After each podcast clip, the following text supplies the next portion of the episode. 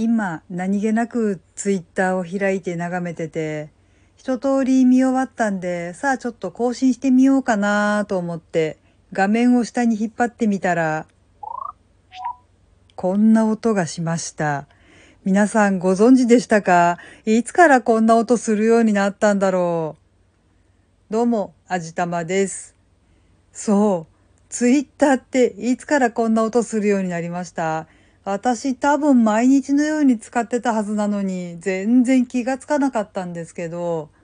いや別に音消したりとかしてるわけではないし、割としょっちゅう更新とかしてたんですけどね、いつからこんな音するようになったんだろう。可愛いですよね。でもなんか本当にいつからなのか全然わからない。これ気がつかなかったとかって結構自分的に悔しいんですけどね。全然集中力ないじゃんとかって思って結構がっくりきてる真っ最中なんですけれども。いやー、ちょっと暑くてぼんやりしてたせいかな。まあ、そうやって自分に言い訳をしながら日々を過ごしているわけなんですが、あんまりそんなぼんやり過ごしてるのも人生の無駄遣いだよなっていうことで、ちょっと新たな世界に旅立ってみたいなということで、Amazon で Kindle Unlimited と Audible に登録してみました。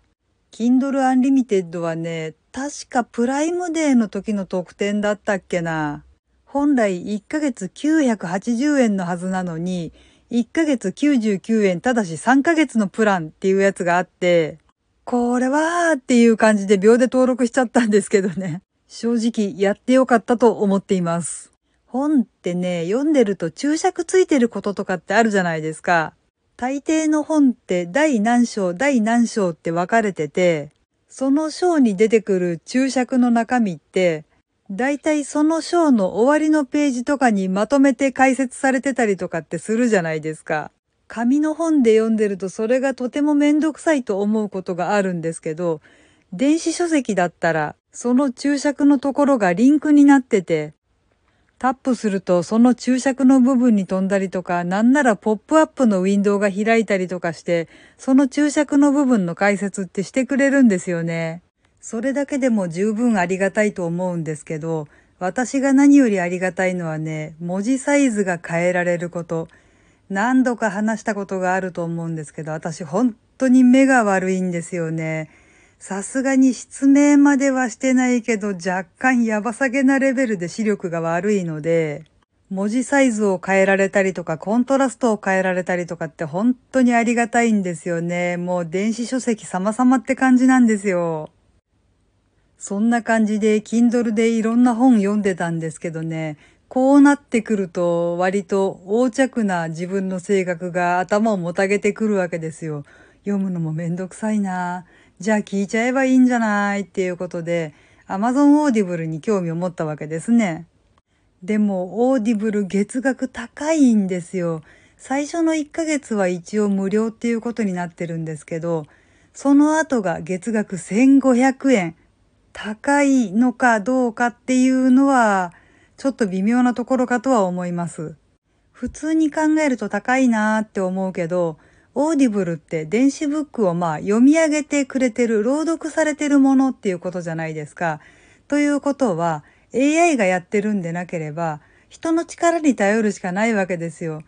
俳優さんとか声優さんとかアナウンサーの方とかに読み上げてもらって、きっちり朗読してもらって、それを商品として出しているわけなので、その方たちにまあ、ちょっと下世話な言い方をするとギャラを払わなきゃいけないわけで、それを考えるとまあ月額1500円で読み放題っていうのはお手頃というか破格なのかもしれないんですけどね。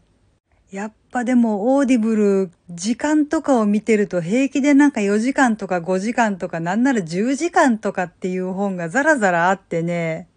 1ヶ月じゃ聞けないんじゃないとかって思ってたりとかもするんで、ちょっとやっぱ1500円にの足踏むよなーとかって思ってたら、なんと今だけプライム会員は3ヶ月無料でした。3ヶ月あれば大抵の本はまあ読めるっていうか聞けるんじゃないかなと思ってこれも速攻で登録したんですけどね。ちょっと困ったことになってたりとかするんですよね。読みたいっていうかまあ聞きたい本ですよね。結構たくさんあるんですけど、それって大体小説なんですよね。で、この話、ちょっと前に割としつこく喋ってしまったんですけれども、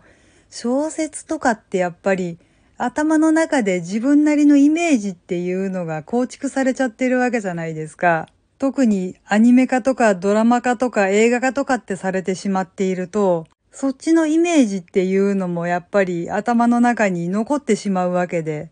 だから今回オーディブルで私真っ先に探したのがハリーポッターだったんですけど、探して聞き始めてしまったって思ったんですよね。ねえ、もう大体お察しでお分かりかなと思うんですけれども、まるっきりイメージが違ってしまったわけですよ。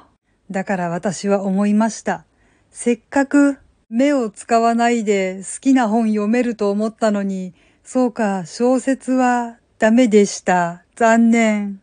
全く読んだことなくて知らないって言うんだったらともかく、これは本当にもうダメなんだなーってちょっとかなりとっても残念に思ってるんですけど。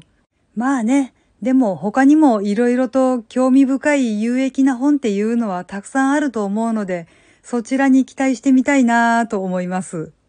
ただなぁ、ちょっとまあ、あんまりネガティブなことばっかり言いたくないんですけれども、普通に活字で読むのと違って、音で聞くっていうのは意外と頭に残らないからな。繰り返し繰り返し聞いてると時間なんてあっという間に溶けていく。まあそれは活字を追っててもあんまり変わらないのかもしれないけど。とにかくまあ猶予はある。3ヶ月ある。いろいろと探してたくさん聞いてみたいと思います。はい。というわけで今回は Amazon でサブスクリプション2つ登録しちゃったよっていうことをお話ししてみました。この番組は卵と人生の味付けに日々奮闘中の味玉のひねもす語りでお送りいたしました。それではまた次回お会いいたしましょう。バイバーイ。